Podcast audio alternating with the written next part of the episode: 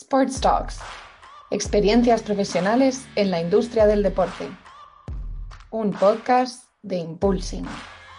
Hola, ¿qué tal? Yo soy Alex Tusamen y bienvenidos a un nuevo episodio de las Sports Talks de Impulsing. Seguimos avanzando, ya nos queda poquito antes eh, de acabar el año y ya vamos por el episodio número 23 en el que vamos a hablar con David García Gil Tallante, fundador del podcast El Becario de Marketing Deportivo. Un podcast eh, que habla semanalmente sobre el negocio del deporte, el patrocinio y las tendencias digitales que están transformando el sector. Vamos a hablar con David de muchísimas cosas, em, por supuesto sobre su vínculo con la industria del deporte, cómo conoció él el mundo del marketing deportivo y algunos de los consejos que nos va a dar para emprender con proyectos dentro del sector en base a su experiencia. Eh, no te pierdas cómo empezó David a crear su podcast y la importancia de empezar cuanto antes a llevar las ideas a la práctica real. También muy interesante saber dónde viene el nombre del podcast y la estrategia de ese naming y el storytelling. David nos comparte también cómo crear una estrategia de gestión de contenidos, le vamos a dar mucha importancia en este episodio, y vamos a hablar también de la planificación, cómo preparar entrevistas a profesionales del sector y cómo ha desarrollado, por supuesto, esa red de contactos y las posibilidades de networking para ir consiguiendo todos los grandes eh, ponentes que ha ido teniendo durante estos últimos eh, años, estos últimos dos años que lleva eh, aproximadamente con, con, su podcast del becario. vamos a cerrar también con un par de anécdotas de cuando David trabajó en la Vuelta Ciclista España. En resumen, un episodio de nuevo muy práctico que seguro que no os dejen diferentes y que os va a ayudar en vuestra carrera en la industria del deporte o si alguien está pensando en emprender, este episodio le va a venir muy pero que muy bien. Empezamos. Bueno, David, bienvenido a las Sports Talks de Impulsing. Eh, se vuelven a cambiar los papeles, ¿no? Y un año después, pues te entrevisto yo a ti.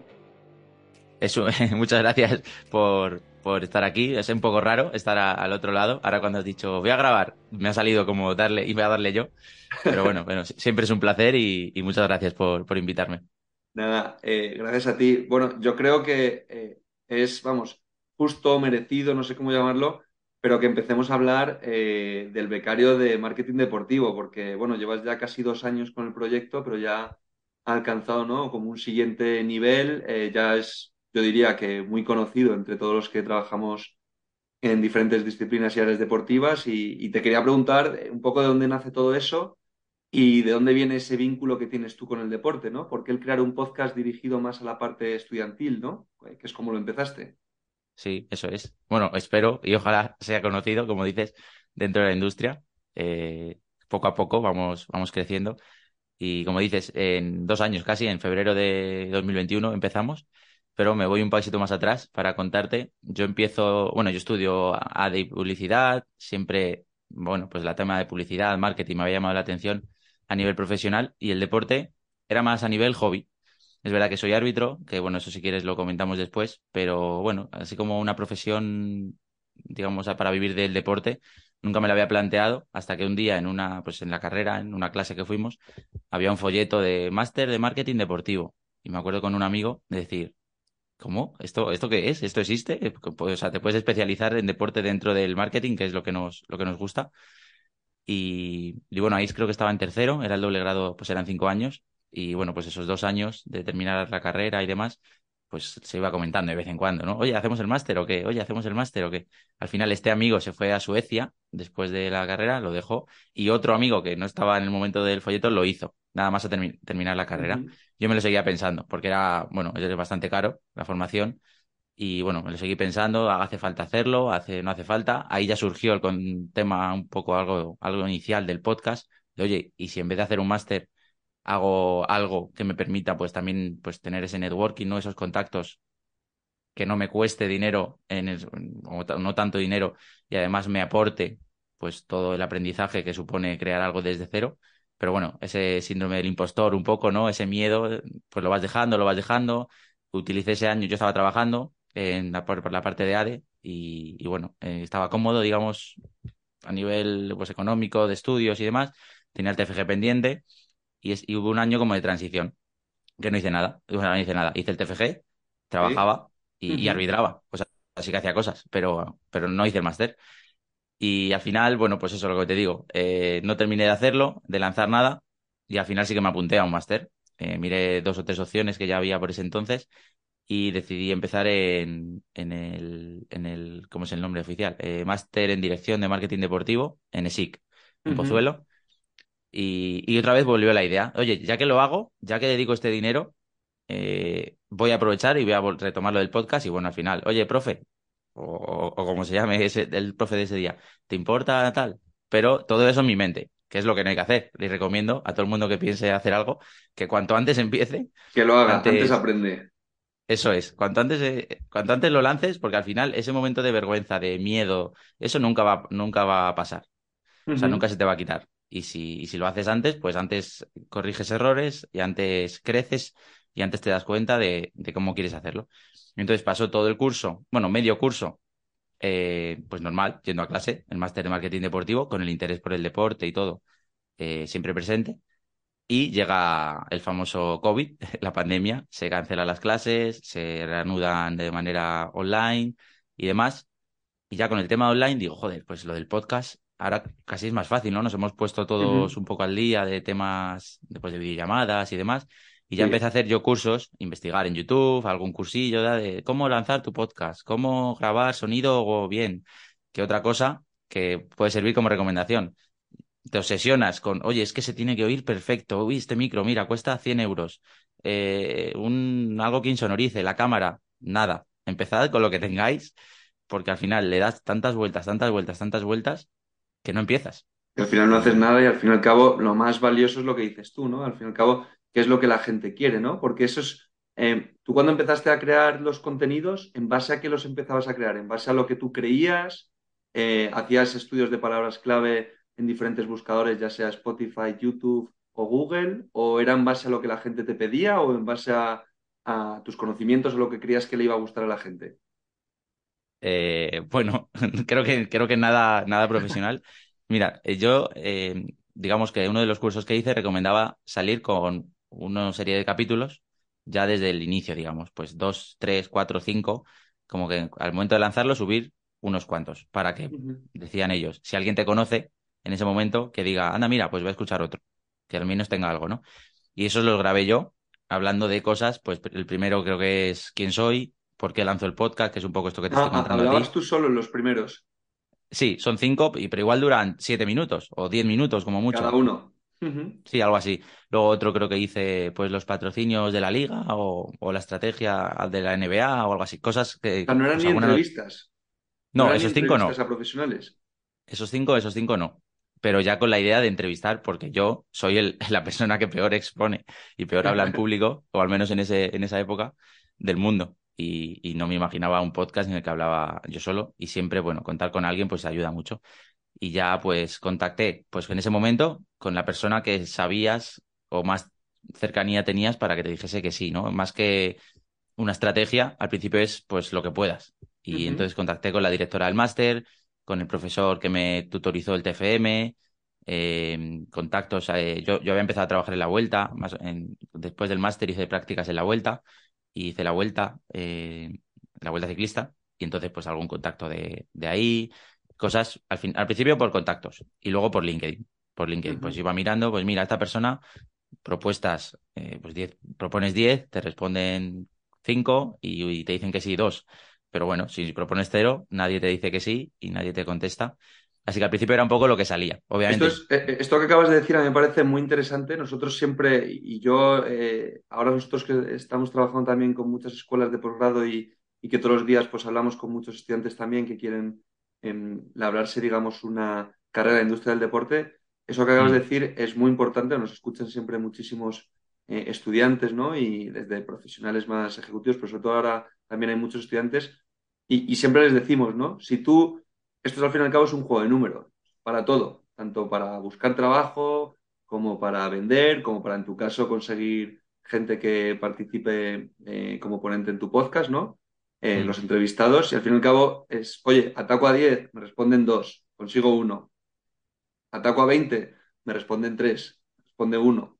Entonces, es muy importante entender que eso es parte del proceso, que no hay que frustrarse, que es que es normal. El día que tú seas el mayor streamer o podcaster o como lo quieras llamar de contenidos dentro de la industria del deporte, pues ya elegirás tú perfectamente, ¿no? Eh, todo, pero que obviamente eh, el empezar cuesta, el crear pues iniciativas como el becario de marketing deportivo cuesta y ahora obviamente pues ya tienes mucho trabajo hecho, ¿no? Pero claro que eso no fue fácil y nos está explicando ahora, parece muy interesante destacarlo, cómo, cómo lo empezabas, ¿no? Totalmente. Y por eso decía que cuanto antes empieces mejor, porque ese proceso siempre va a estar. Te puedes comprar el mejor micro, la mejor cámara, eh, no sé, si fueses streamer, pues la mejor, el mejor ordenador para que todo vaya fluido y demás. Pues te ayudará seguramente. Pero los fallos que te puedas tener por falta de experiencia siempre los vas a tener. Entonces, cuanto antes empieces, pues primero compruebas que te gusta, validas y te puedes ahorrar todo el coste de material y tiempo que le puedes dedicar a algo que a lo mejor luego dices, oye, pues, pues no, mm, no es lo mío o lo que quieras.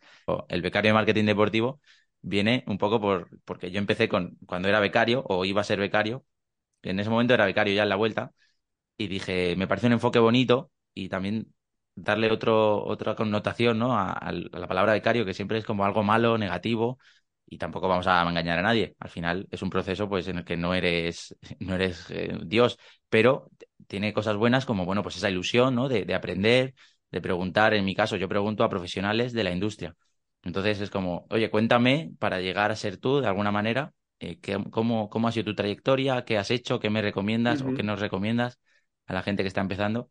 Y, por esa parte, tenía miedo un poco con el nombre, porque al final te pueden casillar como, mira, el chaval este que está empezando. Pero bueno, yo creo que, yo creo que se entiende, al menos dentro de la industria, que es lo que importa. Y al final tiene una historia o un, storytelling ahí curioso. Sí, y bonito, diría yo también. Y David, en base a, toda tu experiencia, que ya es pues, bastante amplia, em, sobre todo la gestión de, contenidos, ¿no? Y la creación y gestión de contenidos, ¿cómo se crea una buena estrategia eh, propia de, esos contenidos? Em, ¿Cómo es tu día a día planificando esos contenidos? Obviamente, pues nos estás contando que utilizas LinkedIn, seguro que te llega también alguna recomendación por contactos de contactos, pero ¿cómo creas tú esa estrategia? ¿En base a entrevistar a gente en clubs, federaciones? Ligas o cómo trabajas tú eso? Pues principalmente diría la planificación es lo más importante, porque si no, al final el día a día te come y si lo hicieses tú solo, pues todavía, porque tú dices, oye, no he planificado nada, pero tengo que hacerlo y lo hago. Pero cuando dependes de alguien al que tienes que entrevistar, eso es súper, súper importante. Y más relacionado a, digamos, al tipo de entrevistado, como has dicho antes, eh, yo al principio los capítulos incluía una pregunta que era, ¿a quién recomiendas que se pase por el podcast, porque así era una manera pues de ampliar, ¿no? Oye, tú trabajas en la industria, seguro que conoces a 20, 50, 100 personas, con que me digas uno, yo ya le escribo y va de tu parte y como que le obligas, ¿no? Entre comillas, a decir que sí. Y, eso que te decía, pues al final el contacto frío en LinkedIn pues se convertía en un poco más templado y al principio era una estrategia que utilizaba. Y una anécdota curiosa en esto, en el segundo capítulo, creo, tercero, entrevistó a Sergio Reyes, que fue mi tutor de TFM, y él me recomendó a Miguel Ángel Hernández. Me dijo, a trabajar en Telefónica, en el Real Madrid, y yo, vale, vale, o sea, en el podcast en directo dije, ah, qué guay, pues se lo propongo, sería un honor. Y luego cuando me envió su contacto, dije, vamos, ni de broma, con, dos episodios de podcast voy a hablar a este, a este hombre que tiene una experiencia brutal, que es, bueno, pues ha trabajado en eso en el Real Madrid, en, Telefónica y en... Sí, que es un perfil muy senior. Claro, un perfil muy senior y, además que no tenía ningún tipo de relación con él, que eso me daba un poco más igual, pero se juntaba como todo y dije, nada, nada, de momento no voy a hablarle, no vaya a ser, que bueno, pues ya he recibido bastantes no, este que es un poco más caliente, como decía, el contacto, voy a, a dejarlo estar. Pasó mucho tiempo, yo no ya, bueno, pues entre que se me olvidó un poco y, iba teniendo tal, y luego finalmente le entrevisté, se lo conté y me dice, eres tonto, me tenías que haber preguntado en ese momento y te hubiese dicho que sí y, y demás. Y también, bueno, pues es otro aprendizaje, ¿no? De que muchas veces pensamos en esa persona por su cargo y al final todos somos personas que si te va a decir que sí, te va a decir que sí en cualquier momento y si te va a decir que no, en cualquier momento también te va a decir que no o no, te va a contestar. Así que ese miedo, bueno, pues intentar perderlo. Y volviendo un poco a la estrategia, pues eso, eh, a veces al principio es lo que puedes y luego yo sí que intento diversificar un poco pues por deportes, eh, por marcas también, intento traer a gente de marcas que a lo mejor no tienen pensado trabajar en deporte, pero bueno, trabajan en deporte. Y esa es una marca patrocinadora que activa, eh, no sé, en tenis. pues también es un punto de vista diferente. Entonces intento variar un poco los, los episodios. Pues si es una federación, pues ahora intento que sea otra cosa, otro deporte. O si es un perfil muy senior, alguien más reciente, ¿no? Que ha estudiado a lo mejor hace tres, cuatro días. O claro, pero siempre va, siempre bajo el paraguas, como el nombre del podcast indica, del marketing deportivo generalmente, ¿no? Ahora estoy ampliando un poco más a industria del deporte, pero sí, marketing es principal, a veces es más comunicación, periodismo, pero me he dado cuenta que la, el proceso de especialización es más o menos similar, ¿no? De, de esa especialización en deporte, ¿no? Que al final es una industria que se caracteriza por pues, la pasión, ese sentimiento de pertenencia, ¿no? El que nos gusta y al final. y, que no es lo mismo, y que no es lo mismo como lo hagamos alguna vez nosotros también con alguna persona que hemos traído, eh, trabajar en el marketing de una federación o de un club de fútbol, baloncesto o tenis, que trabajar en marketing en una escuela de posgrado como el Cruyff Institute, Escuela Real Madrid o SBS. No tiene nada, nada que ver. En ese sentido es el que intento un poco variar siempre que obviamente se pueda. Al final, eh, bueno, pues yo intento hablar con tiempo a la gente para organizar lo que te he dicho, para planificar y, siempre que se puede, pues intento, intento variar. Incluso otro punto importante puede ser el, los eventos deportivos. En febrero es la Super Bowl, pues si hay alguien de fútbol americano, pues cuadra perfecto y quizá te traiga alguna, alguna visita más. Como buen comunicador ¿no? y periodista, dando prioridad a la actualidad. bueno, se, intenta, se intenta. En la planificación sí, luego si, se puede, se lleva, se lleva a la realidad. Luego la realidad es más compleja. Oye, y súper interesante, por supuesto, nosotros recomendamos a todos nuestros oyentes que eh, vayan a Spotify y pongan el becario de marketing deportivo eh, y a todas las plataformas, obviamente, donde eh, producís y promocionáis el podcast, porque a mí me gusta mucho y todas las semanas lo escucho. Hay uno con Alex, por supuesto, no lo he dicho, pero este... Hay uno con Impulsing en sus orígenes, en sus orígenes, muy orígenes. Sí, hace un año más o menos. Ese podcast eh, sigue siendo el, el, episodio, y creo que nadie lo va a superar, que he grabado más pronto, a las 8 de la mañana, si no me equivoco. Nos citamos y, y nada, súper agradecido porque Alex me dijo, estoy a tope, eh, a esta hora puedo yo, vamos, para adelante. Al final también demuestra un poco las ganas y el compromiso ¿no? de la gente, que respeto, por supuesto, a los que te dicen que no, porque, bueno, no les puede apetecer o no, pero que muchas veces la excusa, entre comillas, es estoy a tope y por supuesto que es verdad, pero bueno, si se quiere, se puede, ¿no? Y, Cuando quieres puedes, para todo, totalmente. Aplica para esto y aplica para lanzar tu proyecto si estás pensando en hacer un blog, en un canal de YouTube, en un podcast, ah. en crear contenido en LinkedIn, no hace Hay falta que hacer. tampoco... nosotros normalmente con Impulsing lo mismo. Eh, de hecho, ahora eh, estamos, como sabéis, bueno, como sabe todo el mundo, eh, cerquita ya de por fin lanzar la primera versión de nuestra web y, esa versión de web se está pudiendo hacer en base a lo que la gente necesita y no lo que nosotros creemos, porque lo que nosotros creemos dentro de la idea original ha variado mucho en función de lo que la gente le está ayudando, ¿no? Es al fin y al cabo ahora mismo hacer más match entre talento y oportunidad y a tener una red que les ayude a la gente a desarrollar su carrera en el sector. Y si no hubiésemos lanzado todo hace año y poco, eh, no, no podríamos estar en la situación de ahora. Así que completamente de acuerdo. Y eh, David, eh, quiero tocar ahora porque veo que eres un todoterreno total. Em, lo hemos mencionado brevemente, lo has mencionado brevemente al empezar. Árbitro, gestor de contenidos, eh, has trabajado también en empresas como Booking Stadium, ahora estás con All In de nuestro amigo Pepe Sanz, em, que lleva toda la representación de deportistas como Juan Lebrón o Marcos Llorente. Eh, tenéis el episodio número uno con Pepe, que fue el primer entrevistado de las Sports Talks de Impulsing. Pero ¿cómo compaginas todo eso? El, eh, porque All está creciendo mucho, sobre todo en el mundo del pádel, em, pero también eh, eres árbitro, eh, arbitras los fines de semana en categoría, el año pasado estuviste en tercera red, este año también en una categoría también importante como preferente. ¿Cómo llevas todo eso? ¿Hacia dónde quieres enfocar tu carrera? ¿Comunicación o lo de árbitro lo vas a mantener por hobby? Em, porque al fin y al cabo estás tocando dos patas, ¿no? La corporativa con la gestión de contenidos la deportiva es del arbitraje. ¿Es posible compaginar todo? ¿Vas a tener que elegir en un futuro? ¿Cuánta pregunta? Eh, a ver, es posible ahora, ¿no? A esta, digamos, a este nivel de, arbitraje principalmente, que es lo más diferente. Eh, pero vamos, está claro que yo tengo claro, no porque no quiera, sino por, bueno, por varios temas, eh, por edad principalmente, que no es que sea mayor, pero el arbitraje está marcado mucho por, por el tema de edad y además cada vez, como, como todo el mundo entenderá, pues igual que en fútbol, en las canteras hay 100 niños en, categoría infantil y al primer equipo llegan pues dos, tres o ninguno. pero al final juegan, las plantillas son de 23, como ejemplo. Entonces, pues en el arbitraje pasa un poco igual. Es un hobby un poco extraño, ¿no? Y que mucha gente no entenderá. Y no solo no entenderá, sino que denostará quizá. Pero es algo que cuando empiezas, yo empecé por casualidad, pues recuerdo eh, también estar viendo un partido de mi primo y, mi yo ya no había pasado la edad de juveniles y había dejado de, jugar. No es que jugase, vamos, más bien mal, pero bueno, eh, como deporte jugaba, ¿no? Y, y me dijo, el árbitro era un, chico muy joven. Oye, pues hazte árbitro, seguro que te sacas algo los fines de semana, tal, y haces deporte. Y yo, pues, pues, pues, pues, sí. Y se lo comenté a un amigo, no sé si fue súper inmediato, pero, pero ahí surgió el germen. Nos apuntamos al curso, pues fútbol 7, pues eh, una Levín, de fútbol 11, pues infantil, pues juvenil.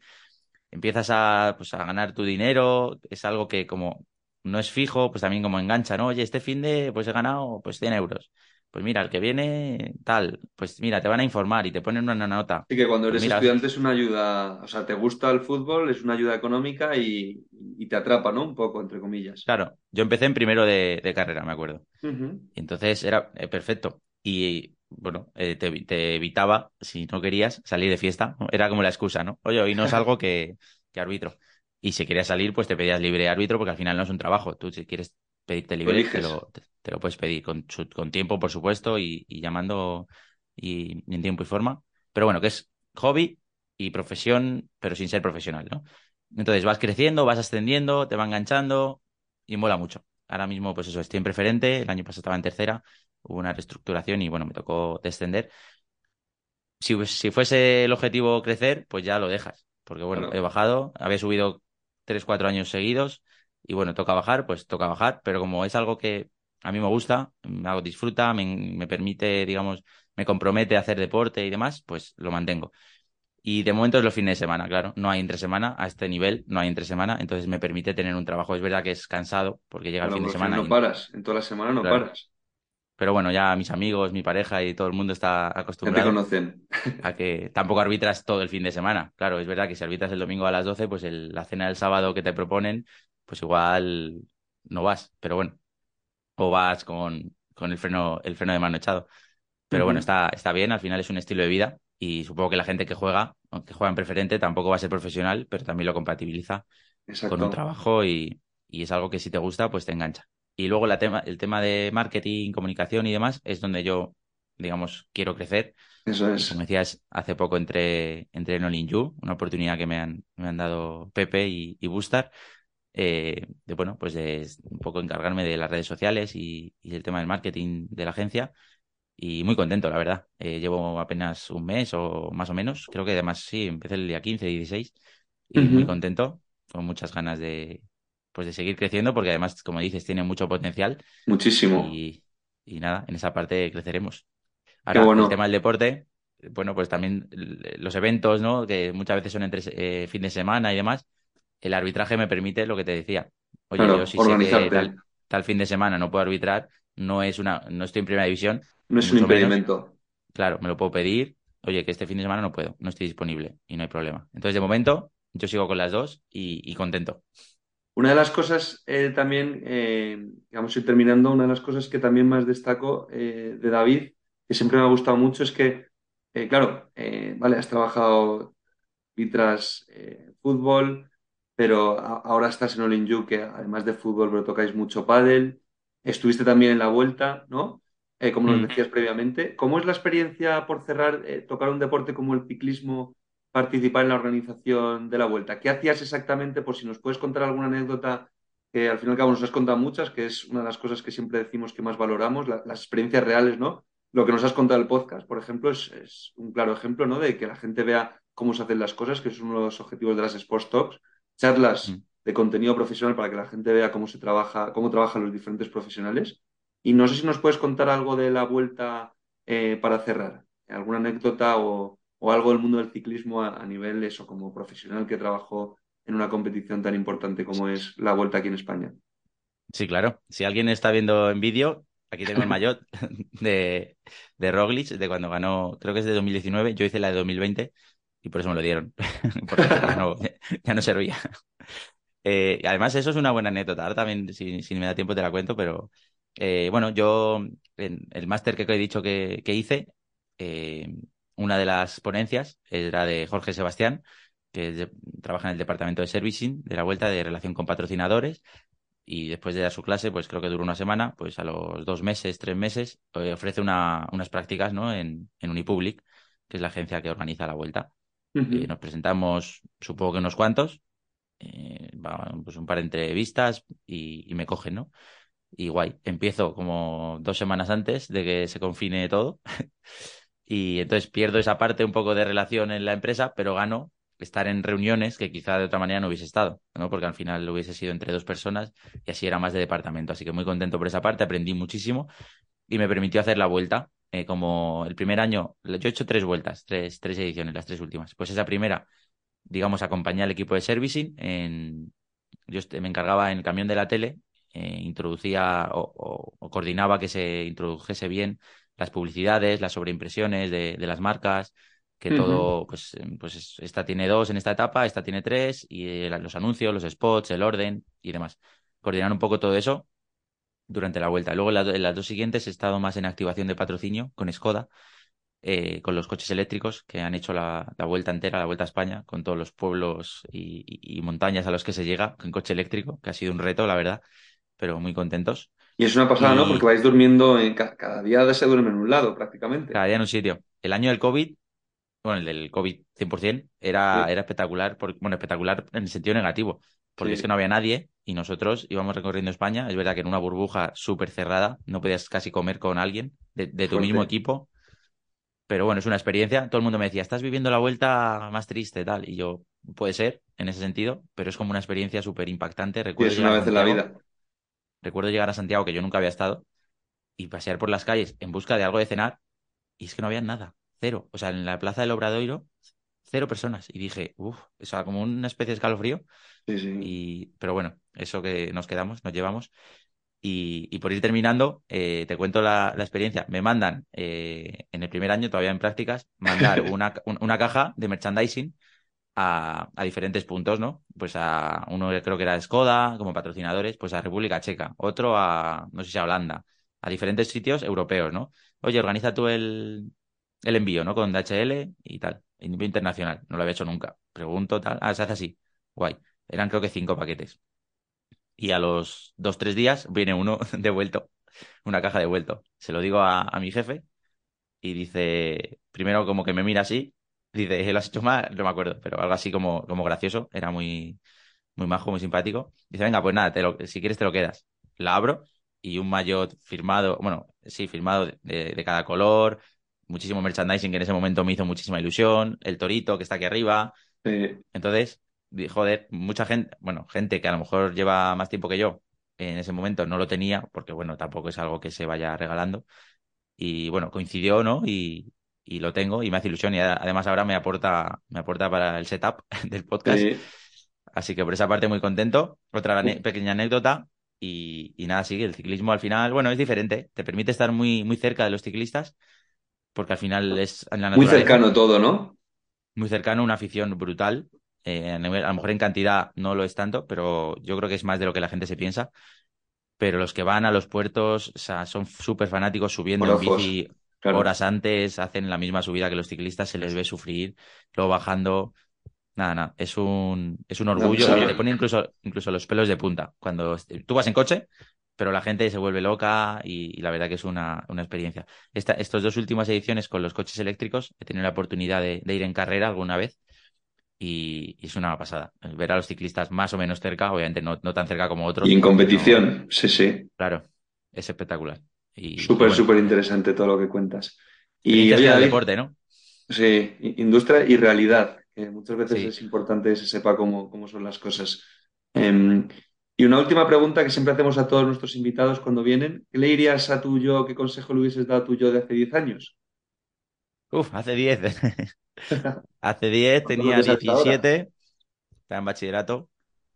Pues no sé si servirá de, de ejemplo, pero a ver, es que es difícil decirlo, porque yo diría ahora, en la carrera no aprendí tanto como pienso y en el máster a lo mejor igual pero luego lo piensas y dices, joder, pues no, no tendría estas conexiones, ya no laborales, sino de amistades.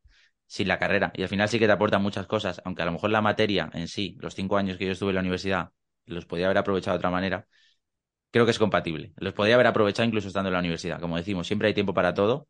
Y aunque ahora diga, pues no aprendí tanto, eh, no sé. seguramente el consejo sería, más que hacer o no la carrera y el máster, que creo que, bueno, es una formación eh, enriquecedora, eh, diría empezar un proyecto personal, lo que sea, antes. incluso, incluso en bachillerato. Lo que digo, empezar antes, aprender, ahora que hay las posibilidades son infinitas, un podcast, lo que te digo, con los cascos, con los AirPods, se puede grabar. Si al principio te, va a escuchar te lo tu madre y tus amigos.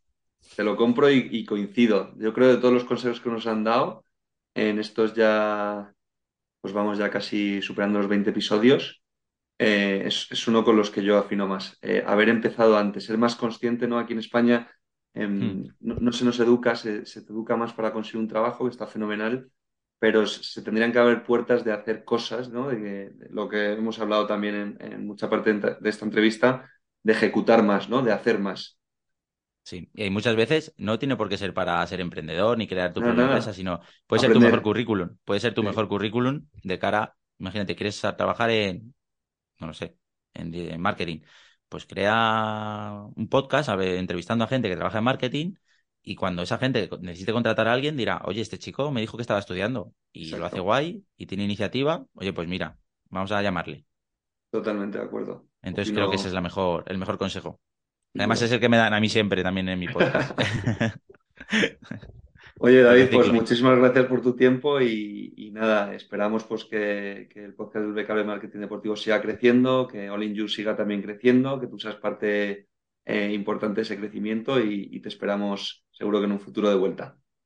Muchas gracias a ti, Alex, por la oportunidad, por el proyecto, que por supuesto ojalá crezca, porque como, como hemos dicho antes, cuando yo te entrevisté a ti, eh, era mucho más pequeño. He visto cómo, cómo va poco va creciendo y, ya me has contado que tienes siguientes pasos. Y al final, si crece Impulsing, crece el becario, crece toda la industria y son buenas noticias para todos. Así que nada, un placer. Muchas gracias a todos. Y si os pasáis por el podcast, pues, pues nada, sois bien, bien recibidos. Ahora con el Mundial, quizá hagamos un pequeño parón, pero bueno, hay episodios de sobra para, para disfrutar y seguro que alguien conocéis. Y el LinkedIn igual. David García Giltallante, el becario de marketing deportivo, todo. Ya lo pondrás Eurocales. Sí, en las notas mencionaremos ahí todo para que lo podáis seguir y lo podéis encontrar perfectamente. Y es un placer. Me he sentido muy cómodo, muchas gracias, que pensaba que iba a ser más raro esto de estar al otro lado. Y, nada, está guay, está guay. Espero no haber sido muy pesado. Nada, a mí me ha encantado. Súper práctico, súper realista todo y, darte las gracias, David. Pues nada, Alex, un placer y seguimos en contacto. Amplía tus conocimientos de la industria del deporte a través de nuestras entrevistas. Sports Talks, un podcast de Impulsing.